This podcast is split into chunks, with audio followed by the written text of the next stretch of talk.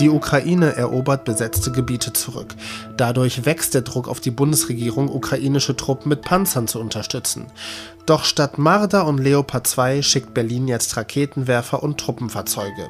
Ist das hilfreich oder bloß ein Versuch, Panzerlieferungen zu vermeiden? Das besprechen wir gleich. Außerdem reden wir über die Rückkehr der Kinderlähmung und über Tätowierpflaster. Und damit moin moin und schönen guten Morgen. Es ist Freitag, der 16. September.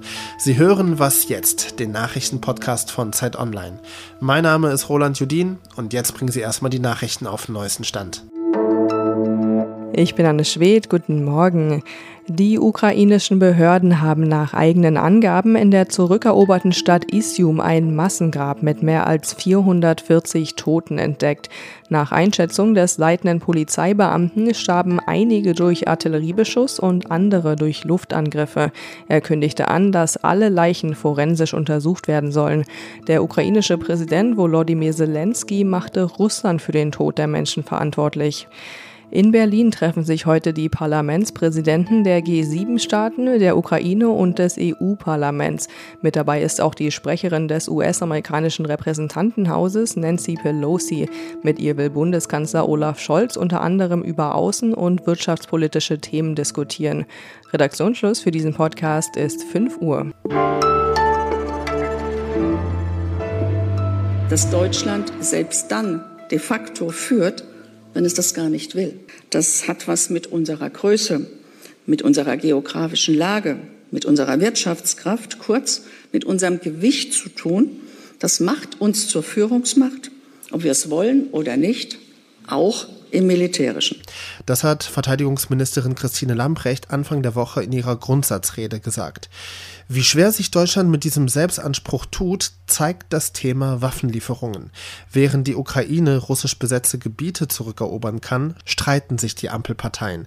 Soll Deutschland moderne Panzer wie den Marder oder den Leopard 2 liefern, damit die Ukraine auf dem Schlachtfeld erfolgreich bleibt? Jörg Lau, Politikredakteur der Zeit, weiß mehr.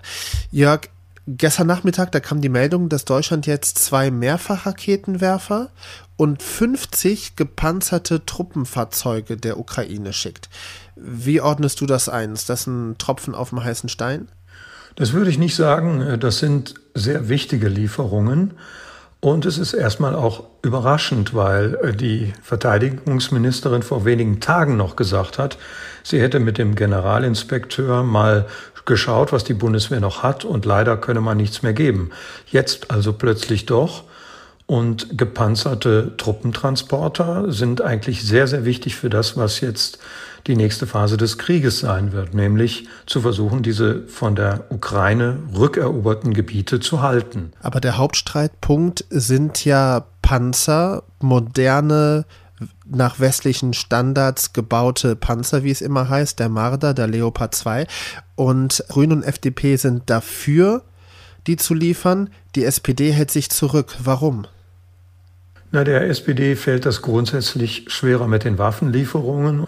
Ich sehe diese aktuellen Zugeständnisse hier, über die wir gerade gesprochen haben, aber als so ein, ein Entgegenkommen. Ja? Also man macht sich noch nicht an die Panzer direkt heran, aber gepanzerte Fahrzeuge und Raketenwerfer werden geliefert. Das ist so ein gewisses Herantasten an diese nächste Phase. Auch die anvisierte Führungsrolle, von der Verteidigungsministerin Lambrecht gesprochen hat, kommt wahrscheinlich bei manchen gut, bei anderen überhaupt nicht gut an.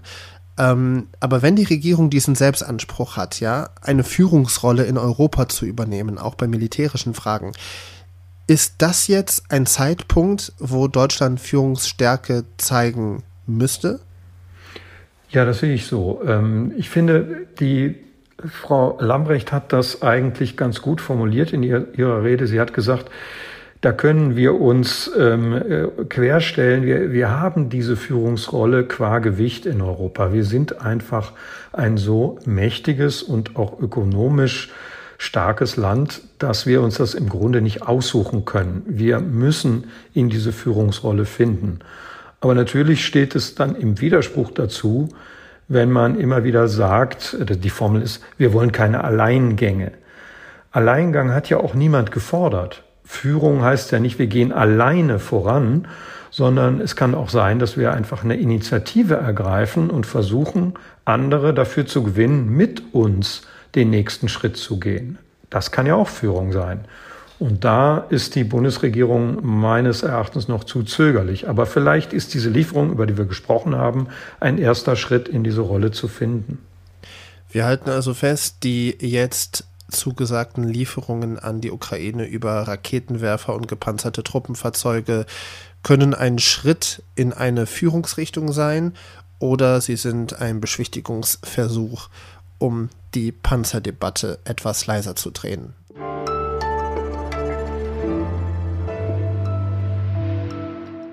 Und sonst so? Mein erstes Tattoo hatte ich mit sechs oder sieben Jahren. Ich weiß nicht mehr ganz genau, was es war. Entweder Ariel die Meerjungfrau oder Robin Hood, dieser Fuchs aus dem Disney-Film. Das waren natürlich keine echten Tattoos, nein, sondern diese Bildchen, die man sich mit lauwarmem Wasser auf die Haut kleben konnte und die nach ein paar Stunden von alleine wieder abgebröckelt sind. So ähnlich aber könnten Tattoos der Zukunft auf die Haut kommen. Denn Forschende aus den USA haben ein Pflaster mit winzigen Nadeln entwickelt, das Farbe abgibt, wenn man es auf die Haut klebt. Soll angeblich auch gar nicht wehtun, also im Vergleich zu normalen Tätowiernadeln ich muss mir direkt vorstellen, wie wäre es, wenn alle Menschen noch diese Abziehbildchen aus der Kindheit auf der Haut hätten. Von peinlich bis witzig wäre, glaube ich, alles dabei. Wobei, wenn ich die noch auf der Haut hätte, ich würde dazu stehen. Ariel und Robin Hood sind nach wie vor coole Filme. Die Zahl der Infektionen war international auf einem nie dagewesenen Tiefpunkt. Die Weltgesundheitsorganisation hat sich noch im Januar gefreut, dass es das Virus bald nicht mehr geben wird. Und doch melden jetzt immer mehr Länder wieder aktive Fälle von Polio. Über die Rückkehr der Kinderlähmung hat meine Kollegin Katrin Zinkant für Zeit Online geschrieben. Hallo Katrin. Hallo.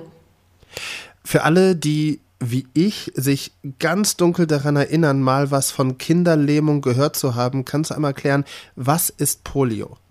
Polio ist eine Viruserkrankung, die wird ausgelöst von sogenannten Enteroviren. Das bedeutet, die werden durch den Mund aufgenommen und breiten sich dann über den Darm im Körper aus. Und ähm, das Besondere von Polioviren ist, dass sie das Nervensystem befallen können. Sie lösen dann eine Nervenentzündung aus und die führt dann zum namensgebenden, zu den namensgebenden äh, Lähmungen.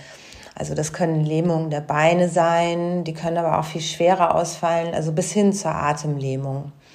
Und das ist eine Krankheit, die deshalb auch Kinderlähmung heißt, weil sie vor allen Dingen Kinder befällt, bis so fünf Jahre alt wie konnte jetzt eine Krankheit, die noch Anfang des Jahres international auf dem Tiefpunkt war, jetzt wieder ausbrechen in verschiedenen Ländern der Welt? Ja, das ist ein bisschen komplex, weil ähm, gibt einmal die Tod, einen Totimpfstoff ähm, und dann gibt es aber auch eine Lebend ein Lebendimpfstoff. Und der Lebendimpfstoff ist erstens wirksamer und zweitens auch viel leichter zu verabreichen. Und diese lebenden Viren, die da drin sind, die können in Regionen der Welt oder in Gemeinden oder Gemeinschaften, ähm, in denen die Impfquote sehr niedrig ist, können die sich wieder ausbreiten. Und weil das ähm, Poliovirus sich sehr schnell verändert, kann es eben halt dazu kommen, dass es sich so verändert, dass es wieder ein krankmachendes Virus ist. Okay, also ich rekapituliere nochmal.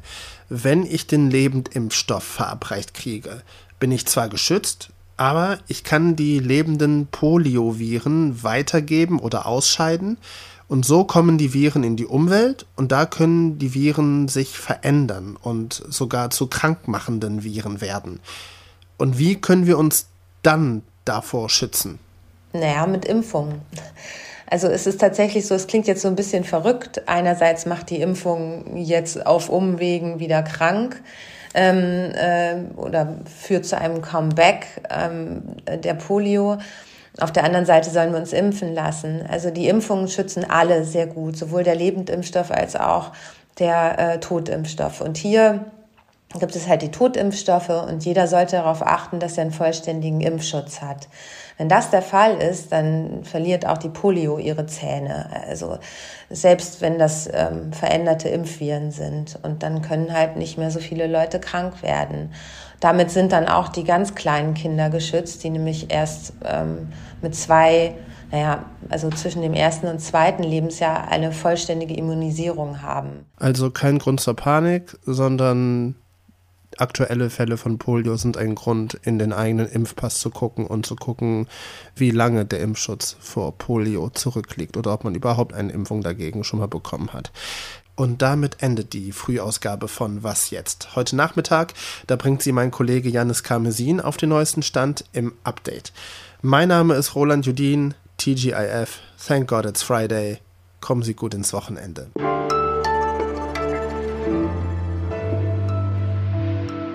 Ja, also es ist tatsächlich so, dass die, ähm, der Totimpfstoff schützt gut vor schwer, sehr gut vor schweren Verläufen, aber er schützt nicht hundertprozentig vor einer Infektion.